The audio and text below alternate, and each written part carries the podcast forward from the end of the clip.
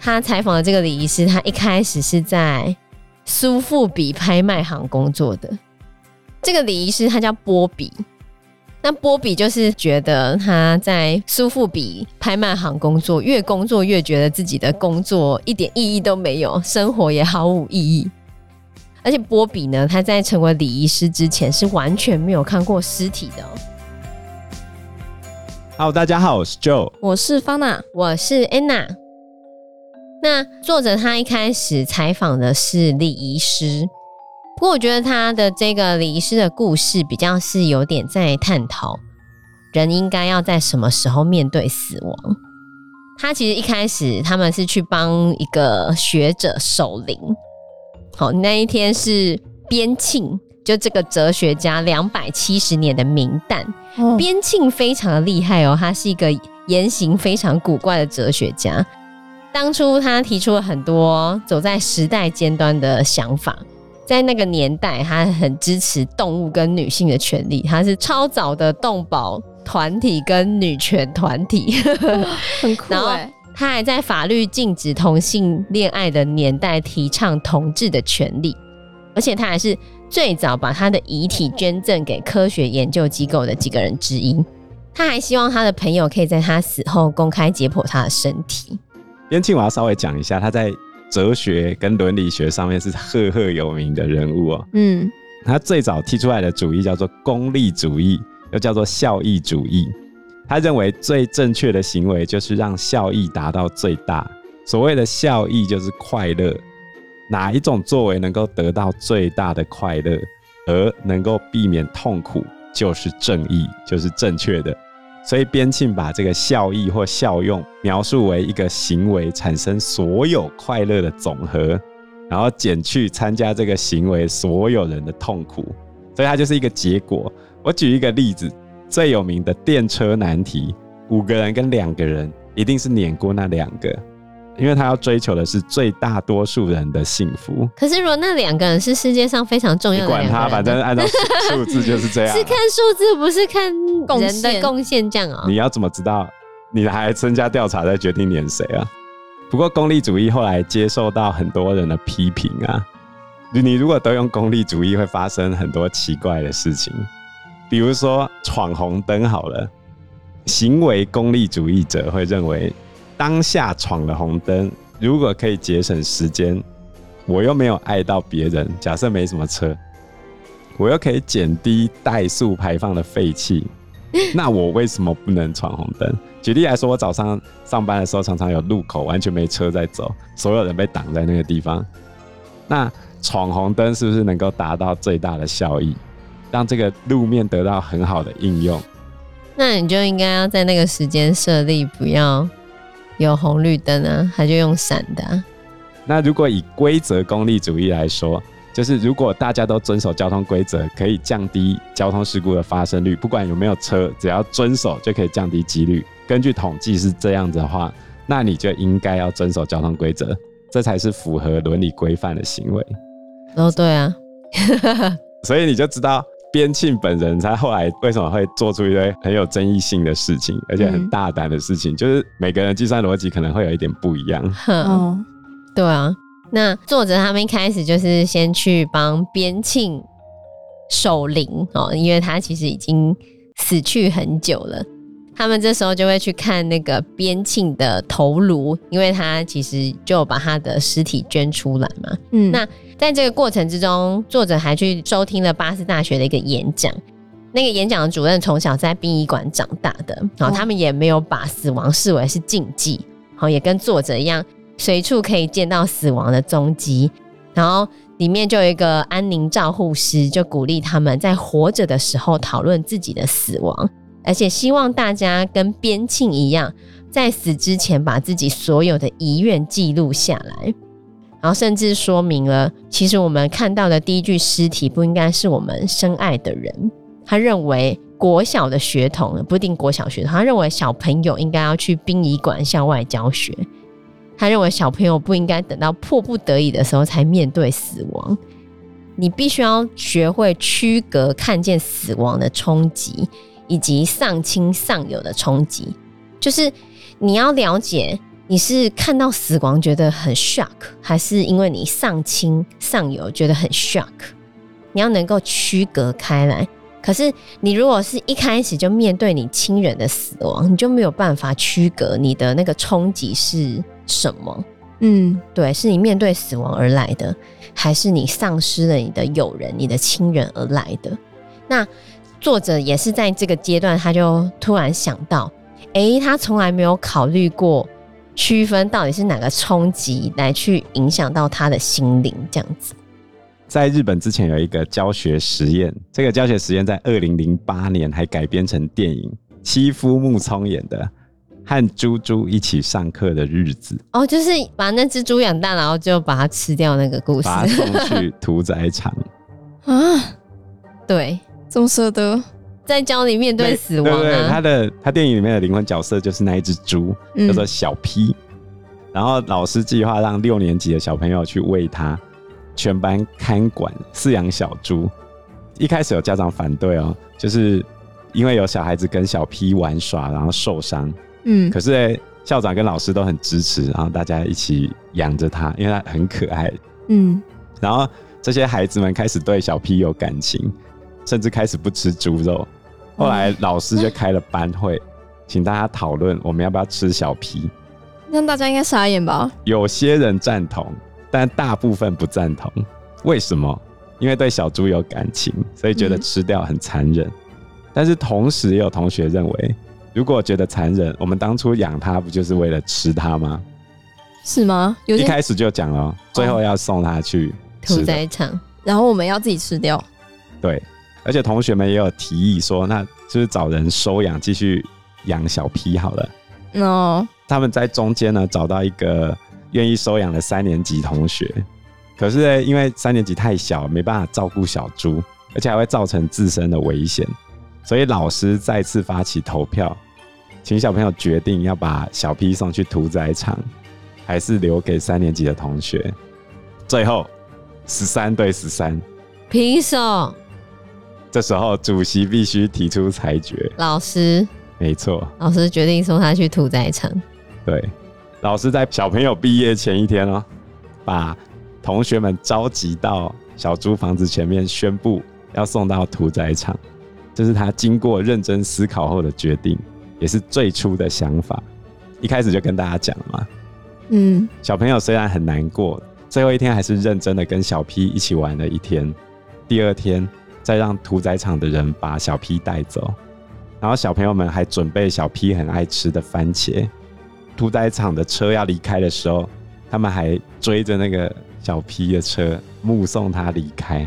这如果是捍卫任务的话，基努里维就会把这些人都杀光，就可以把他的宠物杀掉，不管是一只猪还是一只狗。嗯，这个事情是真人真事改编的，真的有这件事。对，然后有同学在毕业多年之后写信给老师讲。觉得老师很残忍啊？没有，他虽然当时候支持送到屠宰场，但是长大之后每每都会回想，如果不要送他去就好了。也有原本反对送去屠宰场的人，多年之后表示，长大之后他应该会做出送往屠宰场的决定。两种人都有，所以可能到最后还是十三票对十三票。嗯，所以有些日本人认为这是生命教育啊。就是他们还有自己养鸡、自己杀、自己煮来吃这样子。在日本有一些影片，就是可以看到学生一边杀鸡一边哭的画面，然后还烹调自己养大的鸡，一边流着泪说好吃。这有点，这这我觉得就有点，就有点奇怪。所以在后来，这个教育方式已经停了啊，嗯，因为实在引发太大的争议。我觉得这。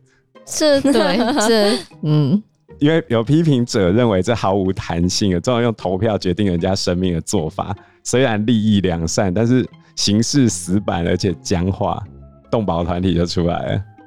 嗯，这真的很特别，因为你虽然要提前面对死亡这件事情，可是这也太近了吧？而且这等于是把你的宠物送去死。我自己个人是这种感觉啦，就是跟你不认识的素未谋面的动物不一样啊。嗯，是你有感情的东西。对，我的感觉是这样。Fana，如果是你，你会投支持送屠宰场还是不送呢？不送，我觉得我是一个很不会说再见的人。那你要怎么处理它后续？就陪伴他到老啊。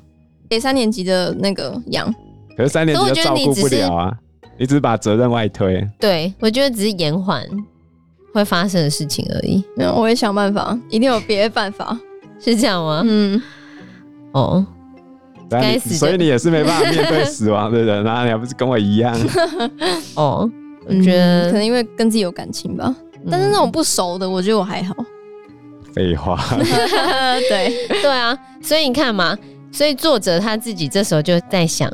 哎，他第一次接触到这个讯息，就是你其实可以提前面对死亡，你才可以去分辨说，到底是死亡带给你的冲击大，还是亲人走掉对你的冲击大。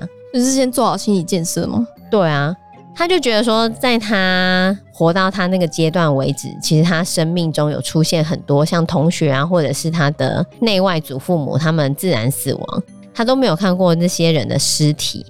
然后他觉得当初失去他的这些亲爱的人的那些心理冲击，和他们死亡的这种物理冲击纠结在一起，他自己都分不清楚到底是哪一个对他造成的冲击比较大。他也是到现在才发现，原来是可以有机会避免这种情况的，只要你提前去面对死亡这件事。所以他后来发现说，哎。其实你让小朋友先去殡仪馆走一下，校外参观，也许真的可以让他们先去体验那个死亡的冲击。所以你不应该我觉得台湾家长绝对没办法接受。我也觉得台湾家长不可以接受啊。但他觉得就是你要先让他们先面对死亡这件事，不要一开始就让他面对自己最亲爱的人在你身边死掉。但我觉得台湾的家人不会，对，不会接受，对，不会接受。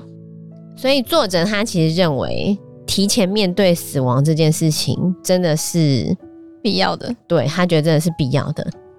虽然李医师我们平常比较了解，但我想要讲这个礼仪师是这个礼仪师他本身为什么会走上礼仪师的这个职业，我觉得挺有趣的。嗯，因为他采访的这个礼仪师呢是在英国，英国的礼仪师是不需要证照就可以处理死者的。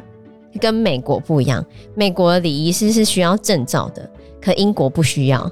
然后就很有趣，他采访的那个礼仪师，他们的殡仪馆里面没有一个员工是出身殡葬业的，哇，没有一个哦，每一个人都可能是半路出家，然后就突然跑来做殡葬业这样子，很特别。嗯、而且他采访的这个礼仪师，他一开始是在苏富比拍卖行工作的。你不觉得这很拍卖会那个吗？对，你不觉得很跳吗？他原本是在拍卖艺术产品，嗯、突然跳到来做礼仪师，真的？对，就为什么会这样子？这个礼仪师他叫波比，那波比就是觉得他在苏富比拍卖行工作，越工作越觉得自己的工作一点意义都没有，生活也毫无意义，就陷入了一个生活上面的迷思。而且波比呢，他在成为礼仪师之前是完全没有看过尸体的哦。哇，你不觉得这个转行非常的特别吗？对啊，怎么会想要来？对，到底是一个怎样的转折？这个礼仪师波比，他先后有在两间拍卖行工作。他当初在拍卖行工作，是因为他非常热爱艺术，而且呢，你在拍卖行工作，你可能要去世界各地，就是看那些艺术品啊，然后才可以带回来拍卖嘛。这种新鲜感、刺激感是他非常喜欢的。可是没过多久之后，他就觉得生命中缺乏意义。他突然发现这个工作很新奇、很刺激，他却没有办法找到他生命的意义，就对了。然后，所以当礼仪师比较有意义是吗？嗯，对他来说，因为中间有一段时间，他寻找生命的意义的时候，他有去参加一个慈善组织，他去当志工。去替那些迷惘或者有自杀念头的人提供情绪支持，他觉得这个可以找到他生命中的意义。可是因为他在拍卖行工作，就是很忙，常常要飞来飞去，他就比较没有固定的时间可以做这个志工的工作。然后他就觉得 他没有办法跟这些人互动，没有办法完成他觉得这个才是真正有意义的工作，他就觉得不知道怎么办。嗯，后来呢，是生命替他做了选择，因为他突然发现他的爸妈竟然在短期内都诊断出癌症，他还突然醒悟过来，因为其实波比他们家从小就对于死亡也是很开放的，而且波比他妈妈才五岁的时候就用香蕉示范怎么使用保险套，欸，超开放，对啊，超开放的。那其实波比跟他的家人从小就也许已经有讨论过死亡这件事，可是可能因为他太小了，就是还没有很了解死亡真正的意义。就算讨论，他也是有听没有懂嘛。一直在他爸生病了，他那时候差不多二十七岁，波比才第一次意识到他的家人总有一天会死。就在这个时候，他面临的工作上面的困扰，又意识到了死亡的存在，所以波比开始想要找寻他人生的意义哦。然后他就存了一些钱呐、离开了艺术界，他就跑去非洲加纳度假散心。结果他竟然在加纳得到了伤寒，伤寒，对，病了八个月，差点死掉。天啊！就是在他差点死掉之后，他才决定。他跑去当礼仪师，生命界，因为这就是他面对死亡的时候他自己写的突然的清单。对，他清单上面最狂的工作就是他未来要去殡仪馆工作。他把礼仪师列在就他面对死亡的时候，他未来要做的让我想到僵尸一百。对对对对对，你变成僵尸前要做的一百件事情。那他的就是在你面对死亡之前你要做的。一百件事情，也许是这样。还有一部电影叫《一路玩到挂》，就有一个老头，他快死了嘛，嗯、他就列了他人生清单，嗯、他在死前完成的事情，我觉得蛮有趣的。对啊，所以波比他就是把礼仪师列在他的清单上面。但是为什么会这样？其实是除了跟他的生命事件相关之外，还有就是他妈妈不是癌症吗？他妈妈有列出了他自己对丧礼的要求，因为可能未来会面对死亡嘛。然后波比呢就开始研究这些丧葬的选择。就他在认识到这些丧葬的选择，他就觉得哦，这些殡葬业为什么都没有改变？他为什么都不会为个别的人有一些个别化的服务？为什么好像就是成套的规划这样子？他自己觉得。丧礼太少个人化的空间了，要怎么个人化？他就觉得那些黑礼车、黑礼帽、史努比之类的吗？他就觉得每个人对死亡的要求不一样。那为什么每个人送葬的时候都是黑礼车、黑礼帽，然后那很死板的送葬，再嗨三天三夜之类的？很难，很难自己先提前规划吧？因为这通常有时候都来得很突然，对、啊，除非你自己先写遗书之类的。但他就是在先前规划的时候，发现了丧葬业者竟然都是那种规定，啊，你就没有，他就觉得没有办法改变呢，啊。不是你已经死了，我要怎么讲？托梦哦，没有，所以他就是在帮他妈妈来去规划未来的丧葬礼仪的时候，才发现，哎，欸，竟然。这么一成不变，所以他自己想要当礼仪师。不然你还要像那个美国有一个职业，就专门规划你婚礼，婚礼的规划师。哦、嗯，他就有点想要走向这种，就是 丧礼规划。对，可是那是活着的人在做规划的啊。所以他就变礼仪师啊。他认为每一个人可能有他自己不想要的丧葬的仪式，或者是丧葬的方式。这让我想到 John Wick，他在最后决战的时候。他在跟、那个、他要在他墓志铭上面写什么字这样子，这就是那个礼仪师他特别的地方啊，就是他觉得他为什么想要成为礼仪师，因为他想要提供个人化的丧葬服务。呃，我记得去年吧，志祺七七他们那些 YouTuber 有在流行录一段影片，就是讲说他如果明天就死掉，这是他的最后的遗言，这样子。嗯我觉得就蛮有趣的，蛮酷的啊。对，那如果是你，你会想要怎样的葬礼？你有想过这个问题吗？我觉得葬礼的布置我是还没想过，但是我有想过我要怎么处理我自己的尸体。就是我其实蛮想要土葬的。你不，你要你想要土葬哦？这多不环保、啊、哦！好了，还要捡骨哎，我就不想要，就是被放在灵骨塔，跟大家一起这样。土葬到一定的时间之后，还是会捡骨出来，最后也是放到灵骨塔里面的，你信不信哦？嗯，我以为是埋在那边很久、欸，没有没有，前十年你就会葬在里面，可是等到你尘归尘，土归土，反正就是你的 肉都成灰。对，你的肉都已经腐败，剩下骨头腐败。对哦，然后腐败之后，你也是要捡骨啊。有一些会葬回去，哦，葬回去，有一些就是葬回去啊。嗯，所以你意思就是，你意思就是你从头到尾都要葬在你那一块墓地。对对对，我想要就是自己先买块地，然后就在那边。local 哎，我觉得这样蛮好的。哎，你是没有啊？就是东正教是不是就是这样子啊？哦，对我姑姑就是被埋起来的，因为东正教就是这样子啊，他们。对，我知道，因为俄罗斯地大哦，他怎么买都无所谓。对，你想一想西伯利亚，等一下你买公里一个人，对不对？但是你埋西伯利亚，它不会腐化，没关系，有冻土，有冻土，这样不是更好？这样不是更好？千年后它还是长这样啊！但是我不知道我被被埋在俄罗斯，而且俄罗斯他们的墓上面都会刻脸。我觉得其实蛮可怕的，磕脸。对啊，就是他们是那种石碑，然后都会刻就名字，然后日期，还有脸。我记脸呢？对，我记得之前那个我们当兵的时候，不是都会有演习嘛？嗯，然后很多那种演习晚上睡觉的地方，或者你的阵地，其实因为在山上很难找到平整的地方，唯一有平整的地方就是那夜 总会。对，然后。有一些人的蒙阿波上面的那个墓碑上面就有他自己的照片，那其实很可怕。对对，超可怕。以前就会啊，我记得以前电影里面就是会拍摄，呃，墓碑上面会有人的照片，那就会有一些人不尊重死者，然后就说哦，这这都碎哦，就是被那个半夜鬼敲门。对对对对对，还是在自己的墓碑上面写一些有趣的话。比较符合我的 style 哦哦，你说墓志铭，那你就不能去灵骨塔那一种哎、欸？你会想去灵骨塔吗？